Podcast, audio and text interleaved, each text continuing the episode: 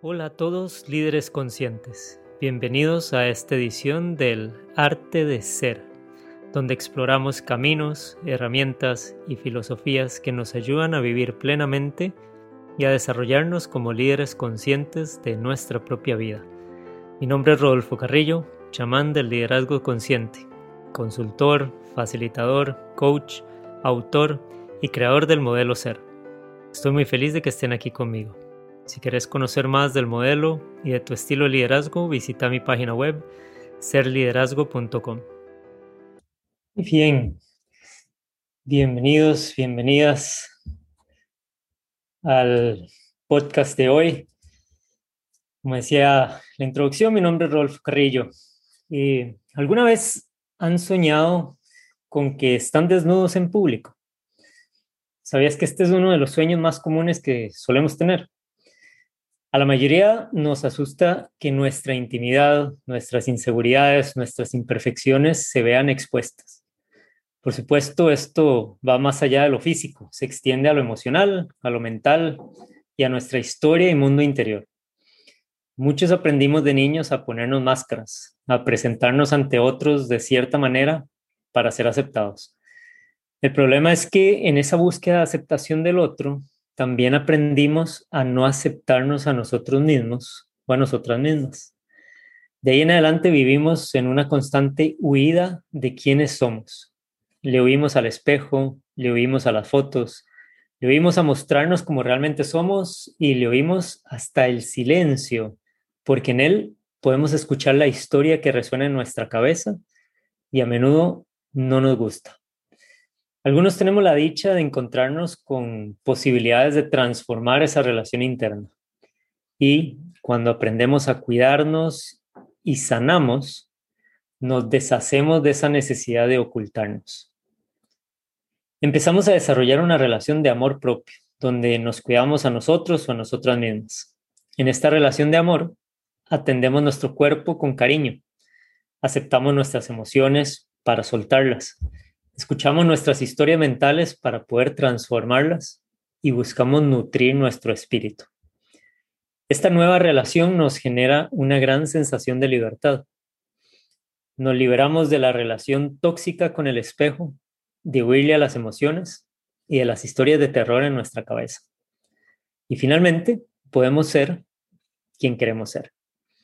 Hoy tengo la dicha de poder compartir con Denise Mago, una persona que contagia energía. Desde que nació, Dee, como la conocen en Canadá, donde hoy vive, siempre ha sido rebelde, siempre yendo en contra de la corriente.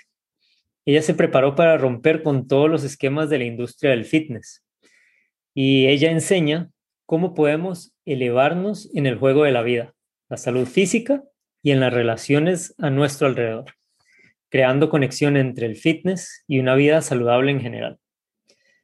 Denise Odi es mamá de tres adolescentes y desde que se separó de su pareja en el 2012, ella se ha reinventado de muchas formas, a través del crecimiento personal, la meditación, la sanación física y emocional. Sus aventuras en la vida la han ayudado a expandir su perspectiva y abrir su mente. Esto le ha permitido manifestar oportunidades maravillosas que solamente podemos experimentar cuando estamos libres del miedo a lo desconocido. Dee es autora de Happy Naked o Feliz al Desnudo, una guía directa sobre cómo amar la piel en la que vivimos y sentir esa energía en cada área de nuestra vida. También es autora, autora del diario Feliz al Desnudo, un diario de estilo de vida que nos ayuda a mantener una vida balanceada. Y es además, y por si fuera poco, creadora del programa Naked Fit. Bienvenida, Di, ¿cómo estás? Hola, hola, gracias Rodolfo, qué alegría. Cubriendo aquí toda América, desde el norte hasta, el, hasta Centroamérica. Sí, qué bonito, es un, es un gusto y un placer tenerte aquí, de verdad que, eh, bueno, conocerte a través del EBC, el Evolutionary Business Council, ha sido un, un placer, un privilegio y lo que hemos compartido, pues la verdad que yo he encantado, ha sido una relación muy bonita, así es que muchas gracias.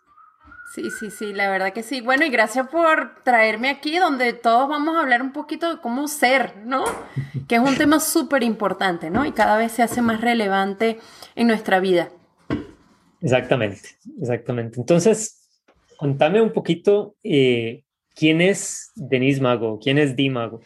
¿Cómo, ¿Cómo preferís que te diga? Porque usar los dos, ¿verdad? Denise. Denise. Denise, porque en, en, español Di no tiene sentido. Ok. ¿Cómo, quién, es, ¿Quién es Denise?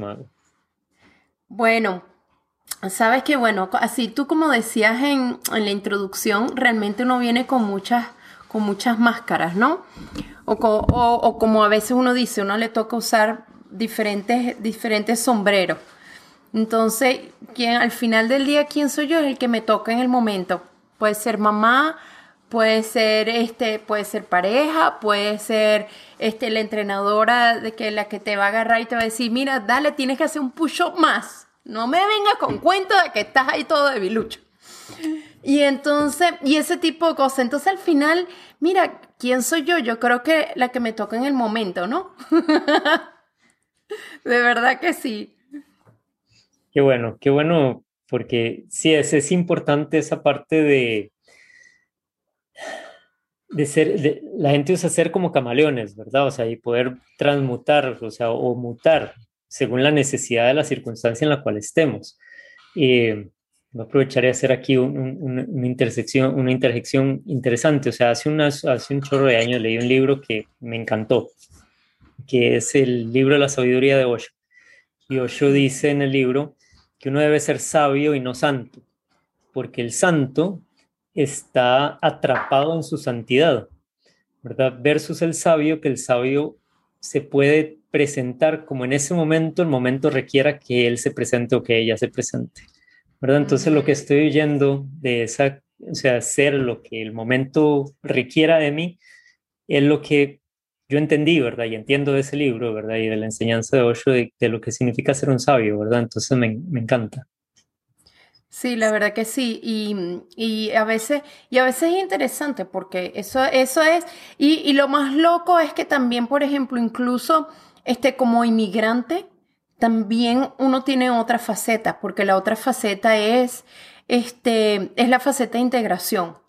Porque yo puedo decir, nosotros como, este, yo como venezolana, mira, alborotada, gritona, rumbera, y todo el cuento y uno donde uno va hace la rumba, ¿no? Y resulta que aquí en Canadá, pues a uno también le ha tocado como que cambiar un poco, ajustarse, ¿no? Porque te tiene, para integrarse, uno hay cosas que hay que aprender, incluyendo el idioma. Entonces, una de las cosas, por ejemplo, que yo me he dado cuenta con el cuento de que, de quién soy, entonces yo soy, que sé, el, el idioma también me hace como un switch en la cabeza, ¿no? Entonces el tono de voz es más bajito cuando hablo en inglés, ¿verdad? Es más calmado, hablo más, más lento. Entonces, pero ya cuando me transformo, incluso ahorita que estoy hablando contigo, porque sé que eres de Costa Rica y yo de Venezuela y los acentos y palabras usamos diferentes, me, toca como que bajarle un pelito, ¿no? Al, al, tono. Porque digo, no vaya a ser, además que la gente nos está escuchando. Entonces, y vienen a lo mejor de varios, de varios lugares con varias este, palabras que usamos que a lo mejor uno no sabe el significado. Entonces, toca como neutralizar también, ¿no? Entonces, que esa es otra cosa. Aquí también me tocó neutralizar incluso este, mi, mi, mi acento venezolano. Porque habían mexicanos, por ejemplo, que me decían, pero es que no entiendo, hablas muy rápido. y a veces usan unas palabras ahí que yo ni siquiera sé qué son. Entonces, son, entonces eso también, ¿no? Porque cuando uno está estando yo en Venezuela, bueno, realmente estás dentro de tu, dentro de tu grupo de gente, todos son iguales, hablamos, usamos las mismas palabras, todo es igual. Entonces también ese mundo de ya ahora, de, estar en otro país, otro idioma, otra cultura, otra forma de cómo la gente se expresa a nivel corporal incluso. Porque aquí soy yo hablando con las manos y mis manos van para todos lados, ¿no? Y resulta que aquí todo el mundo me decía, ay, no, pero es que estás, eres como agresiva. Y yo, ¿agresiva qué? entonces, lo, más loco, entonces uno le toca como que, ya va, que, ¿qué dicen? Entonces uno, son ese tipo de cosas, ¿no? Que a pesar de todo, incluso me toca tener, eh, de ser diferente, incluso en eh, cuando me toca hablar inglés o español. O sea, una broma súper loca.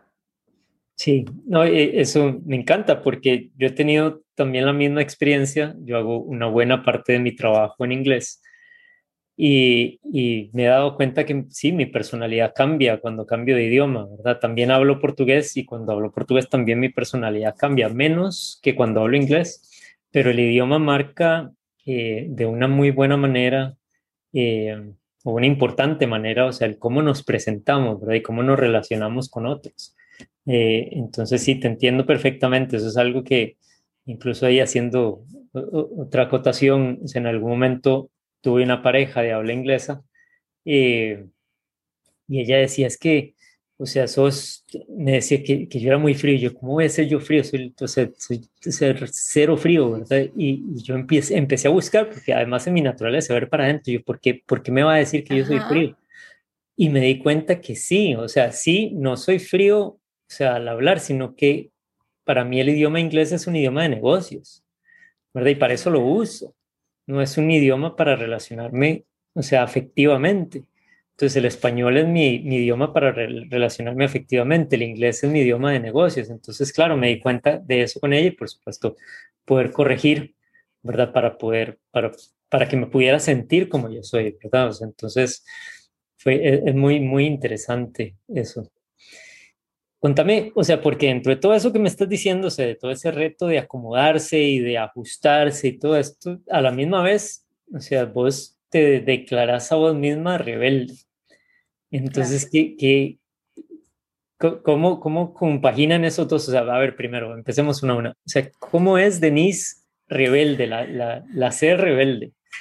Bueno, realmente yo creo que yo nací con el rebelde ya en mi ADN. Ese ya vino ahí.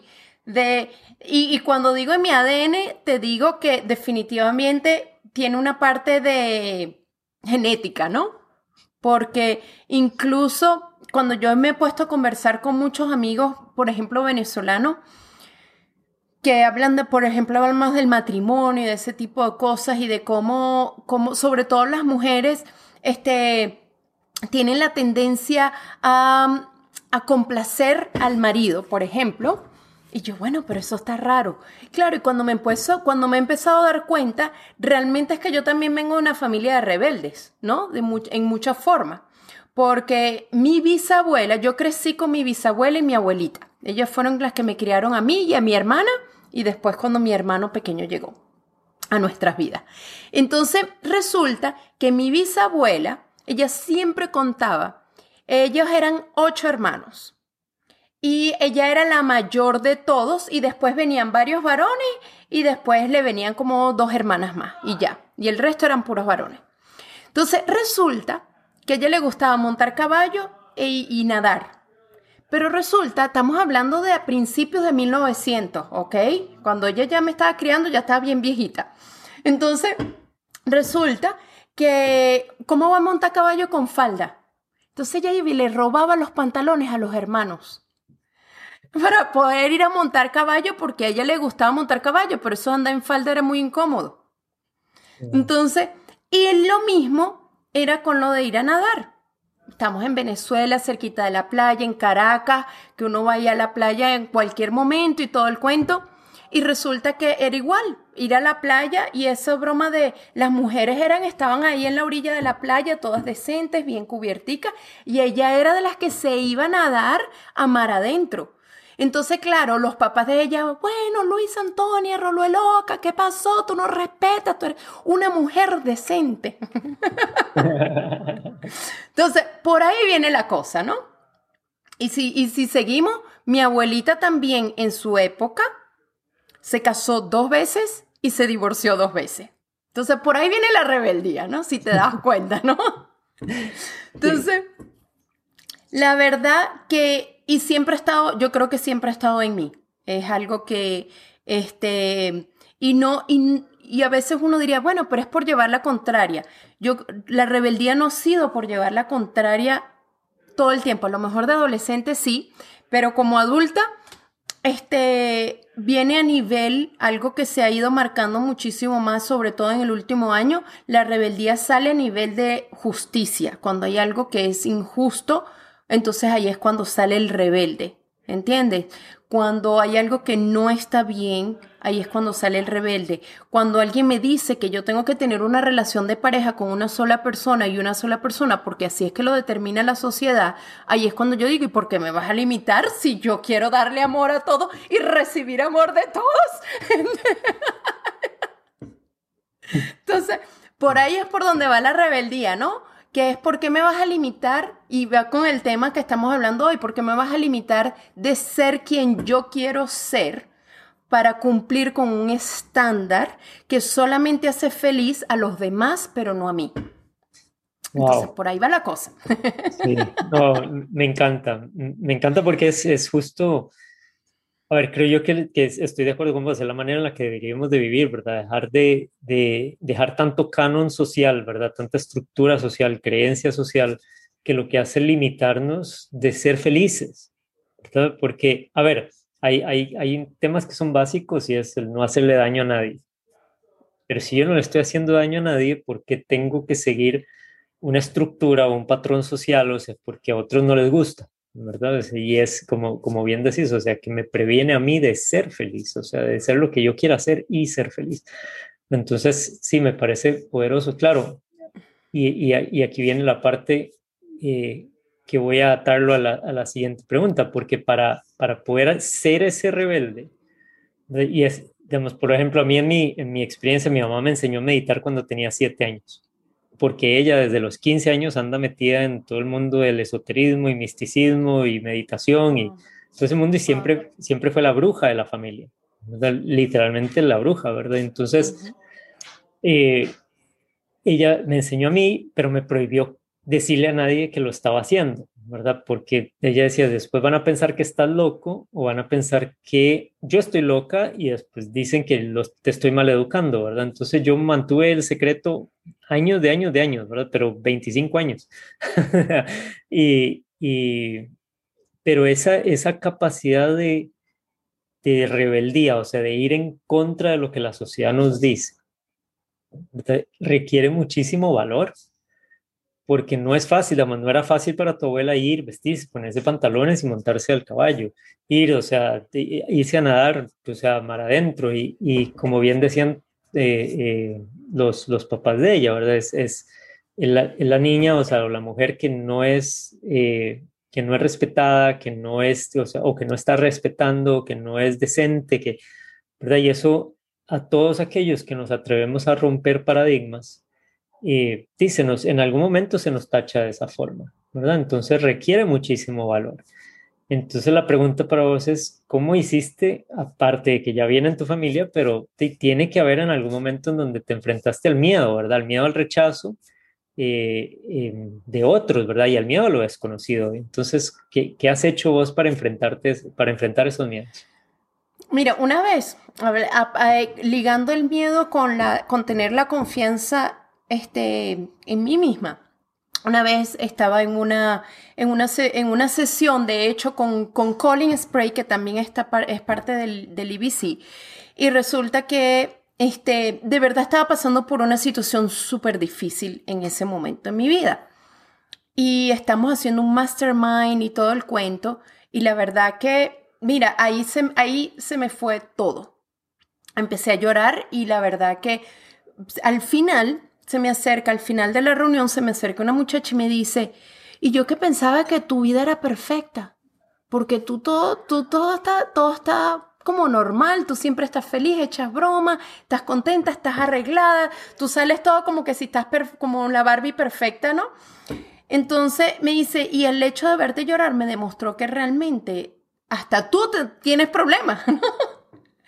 Entonces y una de las cosas que yo le decía, lo que pasa es que no es, no es que mi vida es perfecta, es que realmente eso son cosas, los eventos de la vida nunca me han paralizado a continuar.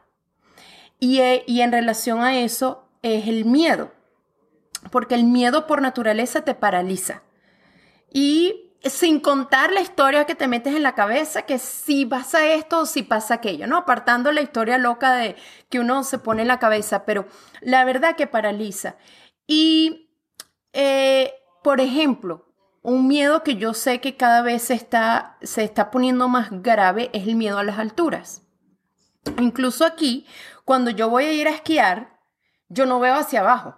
O sea, yo voy en el lift, yo voy en mi carrito ese que me va llevando para la montaña. Y entonces, y tú me ves, cuando yo estaba casada, que iba bastante a esquiar con, con, el, con mi ex, me decía, como para echarme broma, como sabía, pero Denise, mira para abajo, mira qué bonita la montaña. La veo cuando llegué allá arriba y la veo así derechito, ¿no? Al nivel del horizonte. Ahora, ¿me paralizó a esquiar? No. ¿El miedo que le tengo a las alturas se desapareció? No. Y todavía lo tengo, porque incluso aquí en la torre de Calgary, que es una torre que identifica prácticamente la ciudad, este, ellos hace muchos años, hace como unos 10 años más o menos, le hicieron una, una sección que es de vidrio. Entonces está el piso es de vidrio, están eh, las paredes también y el techo, ¿no? Entonces, resulta que voy y, eh, y, de verdad lo más loco es el efecto mental que crea. Tú estás bien, no te vas a caer, no vas a ninguna parte, es vidrio cubierto del piso al techo. Y tú puedes creer, y la broma es que tú vas y pones como un piecito ahí. Y vas y pones, pero la sensación que te da de vacío es súper intensa, ¿no? Eso sí, no, eso sí dije, no, yo no voy a, ese no me, no me interesa ir pisar ese piso ahí todo loco que me va a dar. Pero, por ejemplo, esquiar, no dejo de esquiar, a pesar del, a pesar del miedo a las alturas. Sobre todo cuando uno va en esa cosa y los pies te van guindando ahí, tú dices, ¡ah! Entonces, entonces son ese tipo de cosas que realmente yo creo que de alguna u otra manera yo me he entrenado para responder ante eso a cualquier situación de miedo. Que además a su misma vez, como madre, después de, de haberme separado, Realmente el miedo no es un sentimiento que tú le vas a mostrar a tus hijos así como que, ay, sí, tengo miedo que no puedo pagar la renta o tengo miedo de que este vamos a pasar hambre, ¿entiendes? Una cosa así. No es algo como que uno lo va, no lo va a mostrar. Existe porque está ahí y yo creo, yo creo que todos podemos sentir que, que, existe el miedo. Está la habilidad de, de, reconocerlo y decir, ok, bueno, pero tengo que salir adelante porque con el miedo no, con el miedo no voy a alimentar a mis hijos, con el miedo este no voy a disfrutar de los deportes de invierno, con el miedo, o sea, ese tipo de cosas. Entonces, yo creo que dentro de todo ha sido este en cierto modo entrenarme a hacerlo, que además nunca lo he visto como miedo. Lo reconozco después, ¿no? Ya, ya después me doy cuenta que sí, que, que, había ese, ese sentimiento, ¿no? Pero la verdad en el momento no es algo que yo digo, wow, tengo miedo. O sea, el de las alturas es como el más obvio que he sentido, que te puedo decir que lo identifico. Pero de resto, en, a nivel de vida, no es algo así que yo te puedo decir que, que, que ahí visible, sino ya después me doy cuenta que, ah, conchole, sí es que era que se sentía, ¿no? claro. yo creo que decías algo, algo muy importante y es verdad que el miedo te paraliza, pero además el miedo te previene de disfrutar la vida. Eh, o sea, cuando, cuando permitís que te paralice, en vez, de, utilizarlo, pues sí, o sea, el miedo es completamente natural, porque es sea, nuestro ego diciendo, hey, aquí hay peligro y, y no queremos morirnos.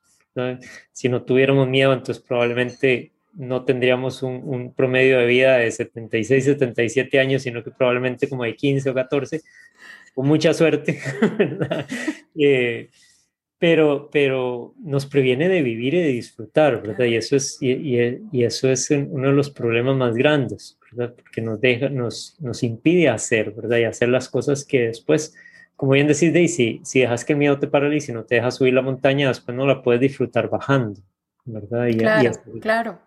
Entonces, ¿qué? Y, una, y una de las cosas, por ejemplo, que yo te puedo decir, mi mamá le, es claustrofóbica. No le gustan los ascensores, no le gustan los aviones y de verdad, cuando, por ejemplo, ella por trabajo, hubo una época en su trabajo, yo estaba chiquita y le tocó viajar mucho. Y el miedo al avión es tan fuerte que ella cada vez que le decían, por ejemplo, mira, vas a ir a Puerto Rico en dos semanas, eran dos semanas que tenía como una urticaria en todo el cuerpo. Así de fuerte era el miedo, pero ella nunca dejó de viajar, ella nunca dejó de montarse en un, ascensor. ¿Entiendes? Que son ese tipo de cosas, ¿no? Que, y en el caso de ella se mostraba bien extremo, porque ya, ya, ya se le manifestaba eh, a nivel físico. Sí. Pero, pero la verdad que nunca lo dejó. Yo creo que de alguna manera, indirectamente, eso también yo lo, yo lo vi ahora que, que puedo reflexionar y ver ese tipo de cosas, también lo veo, ¿no? Que ella, mi mamá nunca se paralizó por ese tipo de, de miedos tan intensos que es, por ejemplo, claustrofobia. Sí, que, que, que bueno, y, y, usabas otra palabra clave, que es entrenar, ¿verdad? Ya lo voy a entrar a eso, quiero saludar a los que están ahí conectados, especialmente Ana Victoria y, y Marianela, que están ahí, que comentaron. Eh, dice Marianela que ella es un camaleón y sí, o sea, sí, sí lo es. Eh, eh, tiene una historia muy interesante. Pero usaba la palabra entrenar, ¿verdad? Y entrenar, porque además es lo que haces, ¿verdad? Entrenas, entrenas con gente, ¿verdad? ayudas a la gente, pero también es un proceso de autoentrenamiento y la vida es un proceso de entrenar nuestra mente, entrenarnos a manejar nuestras emociones o aceptar y, y, lidiar con estas emociones y entrenar nuestro cuerpo físico también. ¿verdad? Y entre todo ese entrenamiento, pues tenés este libro, ¿verdad? Happy Naked o Feliz, pero yo lo traduje Feliz al desnudo, no sé si así lo traducís vos, pero, pero eh, ¿por, qué, ¿por qué Happy Naked? O sea, bueno, la verdad que el, Happy Naked o Feliz al Desnudo, ya ese, vamos a ponerle ese título oficial. Créditos Rodolfo Carrillo. Este, y resulta que mm, la verdad que el Happy Naked fue algo que salió a última hora, ¿ok? El libro ya estaba escrito, y uno de los temas que yo siempre, eh, de que siempre he estado hablando cuando he estado en la parte, haciendo mi, trabajo de fitness, compartiendo y, y este, motivando a la gente a que cree una mejor relación con su cuerpo, siempre el, el comentario siempre ha sido, si tú te ves desnudo enfrente del espejo y estás feliz con lo que ves, chévere. ¿Ok? Si no, entonces ahí es cuando uno le toca tomar acción. Entonces, el detalle está ahí. Entonces, de ahí fue que empezó a salir. Y como el cuento de que, bueno, que siempre estar ahí, que sí, porque el tema de estar desnudo es un tema de, de ser vulnerable.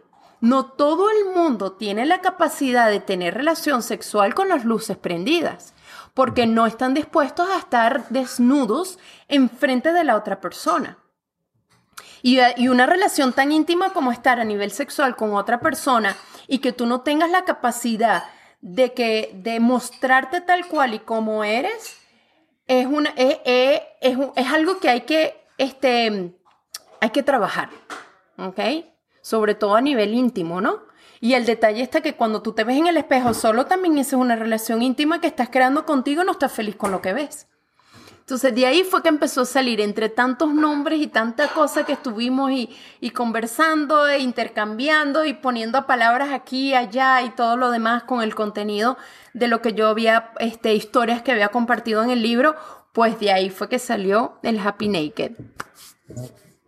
Y, y me parece muy poderoso porque es lo que hablaba, la vulnerabilidad, pero la vulnerabilidad, a ver, claramente vos lo estás trabajando, lo estás mencionando la parte física, pero sé que también lo trabajas a nivel emocional y mental, ¿verdad? Es, el aprender a ser vulnerables integralmente. ¿Qué estoy sintiendo y aceptar lo que estoy sintiendo, ¿verdad? Dejar ese, ese juego, ¿verdad? De que tenemos que presentarnos pues, eh, fríos o parcos o incluso estoicos, ¿verdad? O sea, sin, sin, sin, eh, sin mostrar o sea, ningún tipo de vulnerabilidad. Y eso claramente no, no funciona, ¿verdad? No es sostenible eh, y además nos previene de, de, la conexión más importante que la conexión con nosotros mismos, ¿verdad? O con nosotras mismas. Entonces, qué, qué importante es, es, eso que planteas.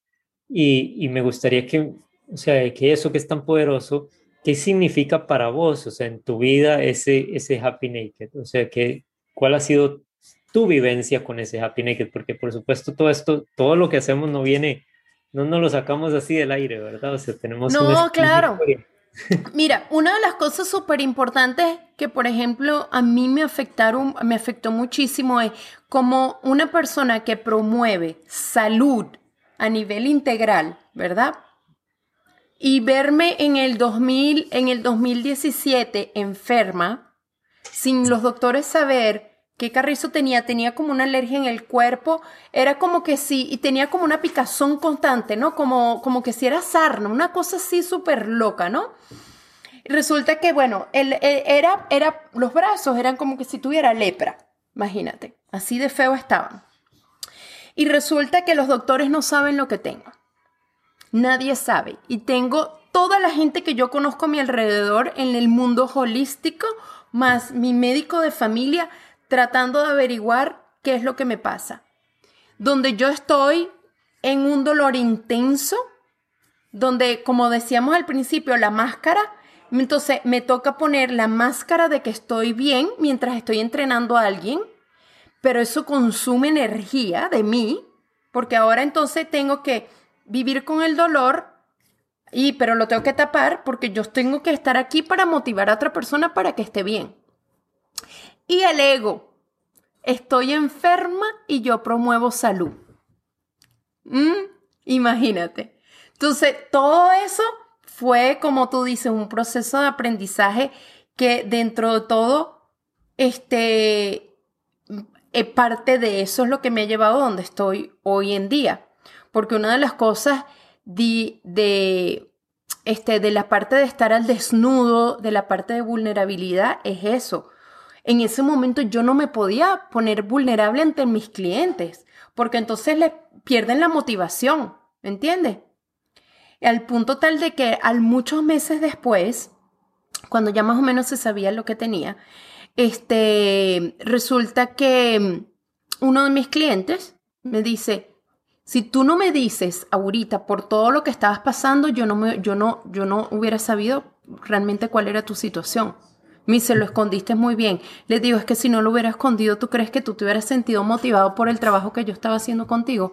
Me dice, bueno, la verdad que no. Le dije, entonces era, era algo como que me tocó, ¿no? O sea, había que hacerlo, pero a su misma vez fue por un, fue por un, un proceso de aprendizaje que ahora me ayuda a entender a la gente cómo se siente vivir con ese nivel de dolor, porque este no es, en este caso no era un dolor emocional, era el, dolor del ego, sí, pero el emocional no había en esta situación en particular, era un dolor físico, que y la ironía es una de las cosas con las que constantemente yo estoy trabajando con mis clientes es el mundo físico, el, el plano físico del individuo y era en el que yo estaba en constante dolor. El único momento que yo no tenía dolor era cuando estaba durmiendo. Mm. Y, y, realmente ahí viene, ¿no? Ahí donde viene el proceso, que son herramientas de vida que he obtenido para poder eh, conectar con personas y, y llevar y, llegar a ese nivel de vulnerabilidad con la gente. ¿Ves? Entonces son, yo diría, son experiencias de vida, ¿no? y, decidir cómo uno las, las toma y cómo, cómo empezar a, implementar eso también en el trabajo que yo hago el, día a día, ¿no? Claro. Ahora, porque al hablar de, de, de, digamos, de ser al desnudo, eh, yo entiendo lo que planteas de que si te mostras en ese momento con una dolencia física, el que el cliente pierde, pierde que, confianza. Pero realmente lo que yo creo, y, es más pregunta que afirmación, o sea, yo creo que deberíamos de movernos hacia un mundo donde aceptamos que todos somos seres humanos y todos tenemos dolencias, falencias, enfermedades, o sea, malestares, emociones que no nos gustan, historias que nos contamos en nuestra cabeza que tampoco son las ideales, para podernos acompañar en vez de, en, vez de aislarnos, ¿verdad? Porque creo que eso, eso era o sea, eso es lo que escucho cuando planteas, cuando planteas eso y no le puedo compartir a mis clientes lo que escucho es aislamiento, ¿verdad? Hay un distanciamiento versus un, ojalá pudiéramos realmente ser completamente transparentes y decir, hey, estoy pasando por esto, aquí estoy, te estoy acompañando, te voy a ayudar, pero en este momento yo también estoy lidiando con algo. ¿Y cómo, cómo podemos recibir apoyo del otro en vez de rechazo porque no es perfecto, perfecta, ¿verdad? Así, lo cual más bien nos genera más malestar, ¿verdad? Más desconexión, más malestar, o sea, una pesadez, como decís, o sea, bueno, ya está lidiando con el dolor físico, pero ahora también tengo que, lidiar, que, tengo que lidiar con, con el pesar del ego, ¿verdad? Porque no puedo ser yo, o sea, no puedo mostrarme, no puedo decirle a la gente, estoy pasando por esto y no puedo recibir el cariño que me encantaría recibir, ¿verdad? Entonces es doble el pesar versus lo que podría ser si aprendemos a aceptarnos y acompañarnos sin o con menos juicio, ¿verdad? Ojalá sin juicio, pero al menos con menos. Mira, y, de verdad que lo que dices es súper interesante, porque lo que me hace pensar es, eh, eh, y mira, de verdad que obviamente en el momento no lo pensé, porque es como, es como un mecanismo de defensa, ¿no? Como que estoy aquí, estoy en esta situación y, y, lo más, yo creo que a pesar del, del dolor físico, para mí más que todo era, era el ego. Estoy promoviendo salud. Y resulta que aquí estoy en una situación donde ni siquiera los doctores saben lo que tengo. Entonces, y es, y era la parte de que, que entonces todo lo que hice por todos estos años, todos mis cambios que hice para, para mejorar, para sentirme bien, ¿qué pasó ahí, no? Al final del día ni siquiera lo que sucedió fue un ente externo. Fue algo que yo agarré en la piel en México. Imagínate. Entonces, era una cosa y quién sabe, un parásito, un parásito, pero ni siquiera lo agarré en la comida, lo, lo agarré en algún lugar en el que estuve en contacto con algo y pues se, se, se puso en la piel. Entonces, imagínate. Entonces, definitivamente era, era la parte, la parte del ego me tocó trabajarla bastante, bastante, bastante por eso, que eso va ligado ahora a, la, portada del libro que era que de hecho de lo que te estaba comentando cuando estábamos este, fuera de línea era que este realmente esa foto del libro era yo no estaba en la mejor yo no me sentía feliz en mi cuerpo físico en ese momento y la ironía es, aquí estoy tomándome unas fotos casi desnudas, mostrándolo como que sí estoy feliz. Pero, y el otro detalle está en que tampoco me di cuenta sino mucho tiempo después.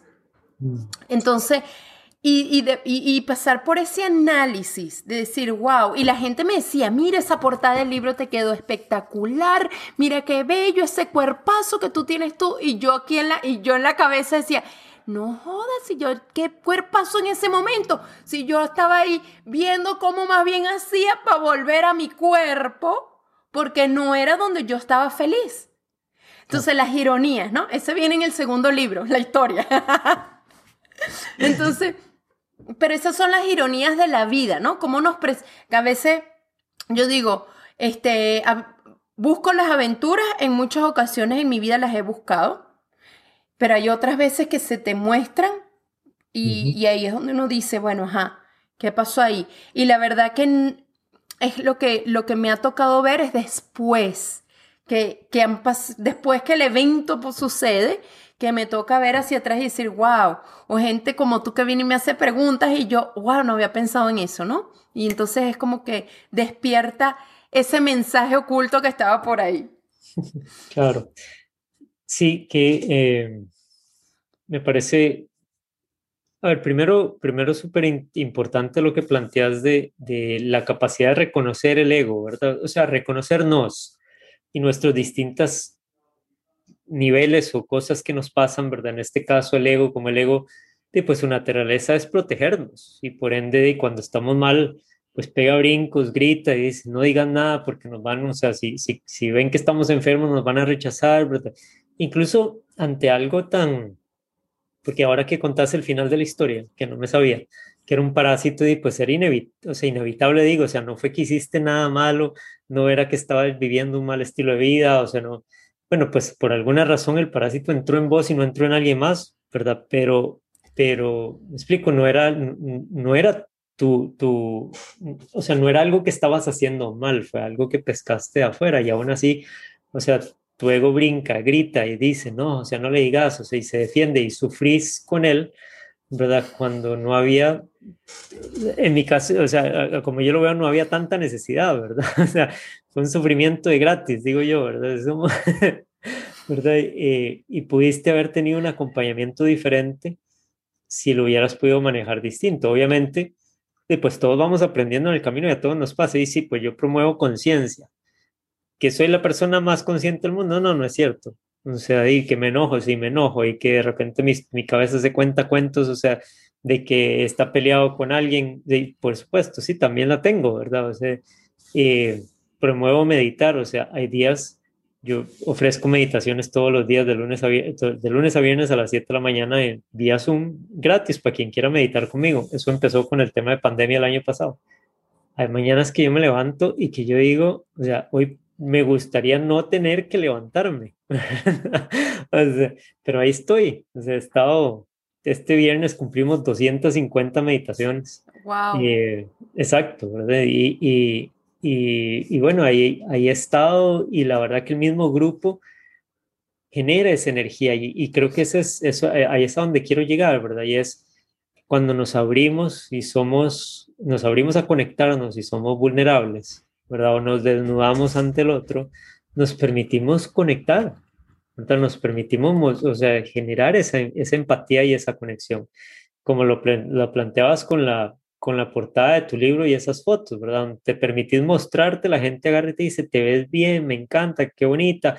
Y, y entonces, o sea, puedes empezar, o no sé, nos hace más fácil sanar esa parte de, que es interna 100%, Y ahí es a donde ojalá todos pudiéramos eh, llegar, ¿verdad? Y acompañarnos en, esa línea. Y antes de darte la palabra, ahí están Pablo saludando, Edith y Jorge, que dice, dice Jorge que sí, que, que Di habla raro.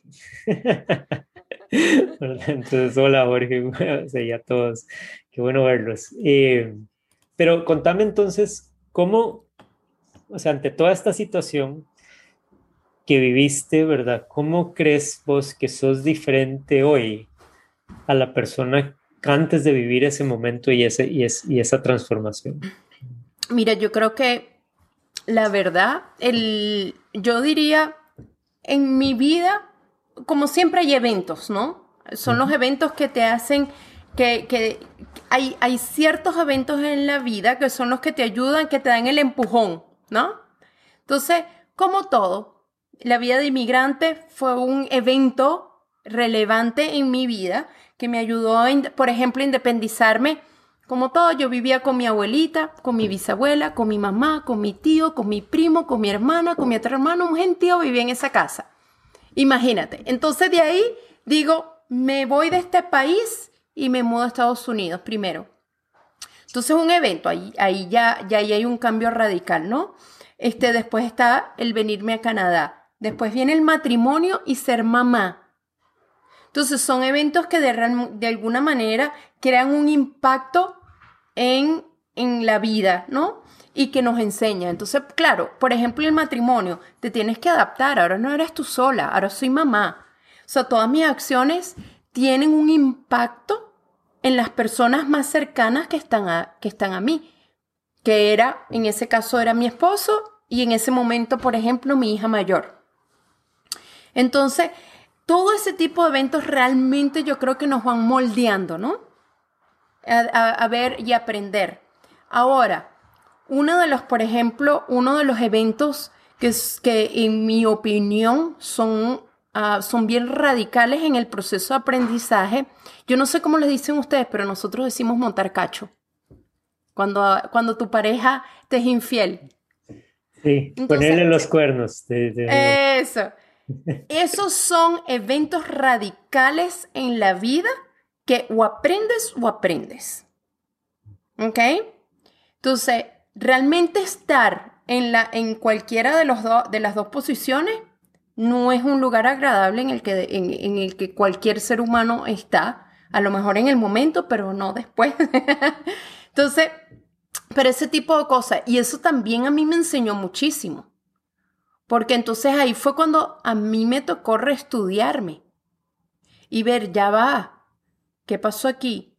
Y ese, eh, por ejemplo, los eventos de infidelidad en mi vida, lo que me ayudaron fue a determinar qué es lo que yo tengo que hacer para ser una mejor pareja que ahí fue cuando empecé, ese, eh, en el 2009, 2008, 2009, fue ahí cuando empecé mi búsqueda espiritual, porque eso fue uno de los momentos radicales en mi vida que dije, ya va, aquí hay algo que yo definitivamente no estoy haciendo bien. Entonces fue cuando empecé a incursionar en la meditación, en el budismo, empecé a buscar en lo que tú te imaginas y lo que no te imaginas. ¿ok? Que si hacer yoga, que empezar a, empecé a buscar en diferentes religiones para ver qué, enseñaban, ¿no? Porque es como, es como de realmente estaba perdida en ese momento, a nivel emocional estaba perdida y estaba buscando algo, una guía. Y realmente de todas las cosas que estuve buscando, el que más evidentemente con el que más conecté fue con la meditación, que fue cuando empecé a aprender diferentes estilos y todo el cuento, ¿no? Y todavía es parte de mi vida, ¿no? Después ya son, que 11, 11, van a ser 12 años, ¿no? Pero eso fue un evento radical. Entonces, por, yo hoy en día todo el mundo le digo, medita, Medita, medita, medita, medita, medita. Incluso no tengo todos los días un grupo de meditación, pero una vez a la semana nos reunimos a meditar. Entonces, ese tipo de cosas. Entonces, ese fue otro evento, ¿ves? Que creó un impacto en mi vida. El divorcio fue otro evento que causó un impacto en mi vida. Porque, por ejemplo, de vivir toda mi vida con alguien siempre, de tener mi casa en Venezuela llena de gente todo el tiempo. Entonces me voy, incluso si viviendo en Estados Unidos o aquí en Canadá, siempre viví con alguien. Si hubiera sido el esposo, mis hijos o, el, o, el, o alguien con quien estaba compartiendo la casa, lo que sea, siempre había alguien. Me divorcio por primera vez en 35 años. Estoy completamente sola en mi casa no hay nadie. Yo llego a un lugar donde es un eco y ahí no más nadie con quien hablar, donde tú llamas a tus amigos y todos están ocupados porque cada quien tiene su vida, ¿no? Entonces no es que tú vas a agarras y todo el mundo... Entonces, tú empiezas a decir, wow, ahí ese fue otro golpe duro en mi vida, donde ahí me tocó, como tú decías hace un rato, me tocó ver hacia adentro.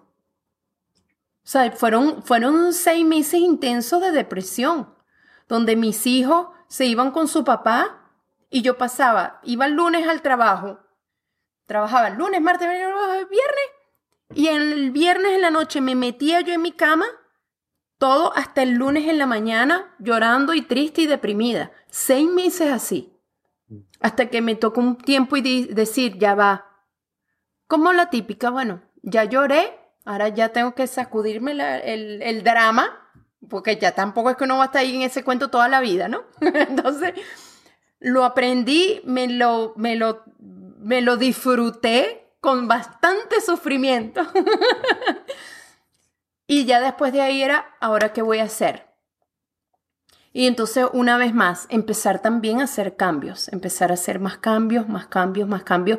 Obviamente, en los últimos, en, en el último par de años, este, la parte espiritual se está manifestando más fuerte y yo creo que tú estás de acuerdo en que todo eso es parte de nuestro proceso de evolución espiritual, que se está manifestando más intenso este, recientemente y, realmente se ha manifestado así en mi vida también, ¿no? En, en todo ese tipo de cosas, pero mira, pero definitivamente hay eventos que sí me, los que, los que te marcan, ¿no? Pero son los que te dan, duelen bastante porque son fuertes, porque uno no aprende con abrazo, ni que, ay, que te quiero mucho, que no sé qué, no, uno eh, duerme y mira, una vez estuve en una relación de pareja también y yo enamorada, le entregué todo. Pues mira, entregué no tanto todo el cuento, que resulta que una vez voy a, a ver una, a una sesión de sanación, de energía y todo el cuento con una, con una muchacha. Y cuando ella me está haciendo todo, porque ella me está haciendo preguntas de qué siento y todo el cuento, me dice, este, Denise, yo nunca había visto esto, pero tú le diste tu corazón a alguien, porque tu corazón energético está vacío. Cuando me dice así, empiezo yo a llorar. Yo digo, que rolo de loca. ¿A quién se le ocurre? ¿Cuándo? Y empieza uno. Y yo, y, y, ahí es donde yo digo, ¿yo cómo voy a haber hecho eso? Pues ya lo hice. Entonces, resulta que ahí también ese es otro proceso de aprendizaje de cómo nos entregamos nosotros al amor y de qué manera nos entregamos, pero también con límites de, de quién soy yo y, y qué tanto voy a dar de mí sin que interfiera en quién soy yo. Entonces, son, como te digo, la lista la, por ahí va y yo creo que ni va a terminar porque uno aquí, la vida siempre te muestra, ¿qué te puedo decir? sí, que eh, comparto eso eh, del tema de los límites en, en las relaciones. Yo usualmente lo que, lo que comparto es que si uno no puede entregar algo que no se está dando a sí mismo antes. Eh, primero tiene que pasar por uno, especialmente el amor. El amor, si, si decimos que el amor brota del corazón, antes de que yo pueda entregar amor a otros, primero tiene que pasar por todo mi cuerpo antes de poder expandirse más allá hacia, hacia el otro, ¿verdad? Y, y esa dinámica de, de, atendernos y de cuidarnos es fundamental para poder mantenernos sanos, para poder seguir dando ese amor y poder seguir compartiendo ese estado de, de bienestar. Entonces, es, eh, a ver, es un trabajo, como decís, es un trabajo eh, que, no, que, no es, que no es de corto plazo, ¿verdad? Es algo, no quiero decir sin fin, porque la verdad es que ojalá pudiéramos llegar todos a un estado de plenitud, de bienestar absoluta. Eh, creo que es mucho más fácil si nos acompañamos, ¿verdad? Que ese es, ese es parte del mensaje. Eh, pero además, o sea, creo que una buena parte tiene que ver con la capacidad que tengamos de vernos y de descubrirnos y descubrirnos no solo ante nosotros mismos al, al ver hacia adentro, sino que descubrirnos ante el otro para dejarnos acompañar. ¿verdad? Y eso es, eh, es fundamental porque solos, ¿verdad? En estos días hablaba con, con un amigo que, que, que además o sea, me va a ayudar con, con, el negocio. Y yo le decía, es que, o sea, yo tengo 15 años de estar asesorando empresas, he estado en más de 25 juntas directivas, y yo le decía a él, o sea, es que hay cosas que yo de mi negocio, o sea, yo no me puedo hacer a mí mismo, o sea, porque tengo demasiada información, ¿verdad? No tengo la capacidad de verme o sea, con la misma claridad con la que veo a mis clientes, con la que veo a otros gerentes manejando sus negocios. O sea, necesito que alguien me ayude, ¿verdad? Y por eso estoy, o sea, estoy trabajando con él. es porque necesito que alguien me ayude a verme y ver lo que yo estoy haciendo. Y, y cuando el otro se nos presenta desde el amor y con amor, ¿verdad? Entonces, poder, o sea, nos ayuda a poder profundizar más en la relación con nosotros mismos pero para eso necesitamos atrever, atrevernos a desnudarnos, ¿verdad? Y es hacer nosotros, ¿verdad? Y, mostrar, o sea, mostrar los dolores, mostrar las incomodidades, mostrar los pesares que tenemos, eh, para que el otro nos pueda ayudar a que nos veamos y podamos empezar a, sanar, ¿verdad? Y a sanarnos, ¿verdad? En las relaciones. Y, y, yo diría, y yo algo más que le agregaría, diría que es aprender a desarrollar la capacidad de pedir ayuda. Porque el hecho de que tú ah, fuiste a esta persona y decirle, mira, necesito ayuda porque necesito que alguien me vea y, y, me dé otro punto de vista, este, realmente también eso, eso requiere cierto nivel de vulnerabilidad, que es el pedir ayuda, donde por muchas generaciones el pedir ayuda se ha visto como este como que es una es, de, es debilidad, estás mostrando debilidad y realmente mostrar ayuda y incluso lo, de la manera en la que tú lo explicaste es bien chévere porque es como que ya va, yo necesito que alguien me vea, necesito una contribución a mi negocio, pero que me dé otra otra vista porque siempre lo veo con estos ojos. Y, y, definitivamente no hay otra, otra, alguien que me diga, mira, esto no está bien o puedes hacer esto mejor. Y eso es una capacidad que definitivamente aprenderla también toma, toma, toma tiempo, ¿no?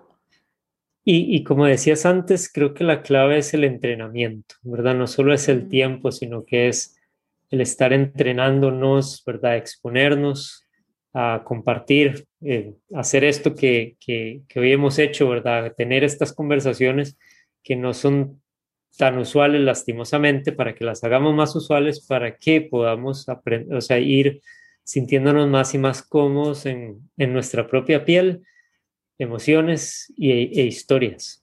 Y así, o sea, podemos, podemos seguirnos acompañando en el, en el proceso de crecimiento. Estamos casi sobre la hora, entonces te tengo un par de preguntas más. O sea, eh, contame cuáles, o sea, tenés tips o recomendaciones de cómo mantenerse al desnudo o atreverse a desnudarse. O sea, cualquiera de las dos. Bueno, la, más, la, la, la, la respuesta más simple y la más difícil de hacer, desnúdate y ya. Quítate la ropa. Y es la más difícil de hacer, de verdad. Y es tan sencillo, tan sencillo. Eso es, y, una manera mucho más sencilla de verla es hacer ejercicio. O piensas hacer ejercicio o vas y empiezas a hacer sentadillas y ya. ¿Ves? Entonces agarra y tú dices, mira, no voy a hacer cinco sentadillas. Cuando empiezas a hacer cinco ya terminas haciendo 25. ¿Ves? Porque ya llega uno y dice, mira, ¿sabes qué? Realmente todo está bien, no hay problema, aquí estoy y todo el cuento. Y la verdad que yo creo que esa es parte, esa es la parte de la práctica. Es decir, este, mira, voy a estar al desnudo, o trabajar la, la, vulnerabilidad, o trabajar pedir por ayuda, o trabajar, este, o trabajar el cuerpo físico, la parte emocional. Yo creo que el detalle está en simplemente ir y hacerlo, al nivel que sea, al nivel el que salga en ese momento, pero hay que hacerlo. Y de hecho ahorita no me acuerdo el nombre de este de la de esta muchacha que hizo un libro, está en inglés, que es la, es, la regla de los cinco segundos. Cuando tú piensas algo, y eso aplica en cualquier cosa, en proyectos, en ideas, en ejercicio, en lo que sea. Si tú piensas en algo, voy a hacer ejercicio, cuentas cuatro, cinco, tres, ¡pum! y empiezas a hacer ejercicio porque si no, no lo vas a hacer. Entonces es la regla esa de los cinco segundos. Qué bueno. Sí, me encanta. Contanos antes de hacer yo el cierre y una reflexión final, contanos cómo te pueden contactar, o sea, de, dónde te pueden seguir, el libro, dónde lo consiguen, o sea, contanos cómo, cómo recibir más información y contenido tuyo. Buenísimo. Este, mira, yo estoy, el que me busca me encuentra. Porque yo estoy en Instagram, me puedes buscar como Dimago, Happy Naked. Eh, también estoy en Facebook como Happy Naked y también me puedes buscar como Dimago. Y la parte del fitness más dedicada al fitness se llama Naked Fit. Y también está, tengo un grupo privado, tengo una página donde me puedes buscar y le pueden dar likes. Y el libro Happy Naked y el diario también, que los son como compañeros, ¿no? Los dos van mano a mano. Este, los puedes conseguir en Amazon también. Buenísimo, buenísimo. Entonces ahora ponemos algunos de los links ahí en los comentarios para que, para que sea también fácil encontrarte. Eh, y bueno, de verdad, muchísimas gracias por compartir aquí conmigo. O sea, yo quiero retomar, o sea, dos temas que decías. Eh, uno que mencionabas hace un rato como tips para aprender a, o, para aprendernos, para atrevernos a desnudarnos, ¿verdad? Uno es que el miedo no nos pare, ¿verdad? Que decías hace un rato, ¿verdad? entonces, reconocer, el tener miedo está bien, dejar que nos paralice, no, ¿verdad? Entonces, todos, todos tenemos miedo de nuestro ego tratando de protegernos, pero no necesariamente tenemos por qué dejar que nos paralice. Y el otro es, o sea, como bien mencionabas, aprender a pedir ayuda, Y ese aprender a pedir ayuda es fundamental. Eh, porque no estamos solos, no vinimos a este mundo solos, no vinimos solos, o sea, ni siquiera comemos solos porque hay montones de personas que nos ayudaron a poner la comida que, que nos comemos todo el día sobre el plato, ¿verdad? Y, y entonces, pues reconocer eso, o sea, y aprender a abrirnos a pedir, a pedir ayuda, ¿verdad? Me parece fundamental. Y, y en ese caso poder ser más nosotros y al ser más nosotros poder conectar corazón a corazón y ser lo que queramos ser. Muchísimas gracias eh, a vos y a todos por acompañarnos. Eh, espero que este espacio te haya servido a quien está escuchando para desarrollar tu conciencia, la conciencia de tu propio ser. La próxima semana voy a estar hablando sobre cómo ser y la felicidad mundial con un amigo, eh, Luis Gallardo, que es el fundador de una organización no gubernamental que se llama World Happiness Foundation o Fundación Mundial para la Felicidad. De verdad que va a estar muy interesante. Eh, Luis tiene además dos eventos grandes eh, mundiales que vienen con, capacitaciones y talleres, ¿verdad? Que vamos a estar dando con la Universidad para la Paz y luego eh, la Semana de la Felicidad en que este año toca en A Coruña. En ambos voy a estar dando yo un taller, pero tienen que conocer a Luis porque Luis es el, gestor de todo este movimiento de felicidad mundial. Y la próxima semana de noche vamos, voy a estar hablando con él. Si te gusta el contenido, compartilo y, además puedes seguirme a mí aquí en redes y en, y en, las distintas plataformas de podcast para que no te perdas ningún episodio de los que vienen. Y, y de nuevo, gracias por ser y contribuir a mi propósito personal, que es elevar la conciencia en el mundo para mejorar el bienestar de todos los seres. Nos vemos en el próximo episodio. Que pasen buenas noches y que estén muy bien.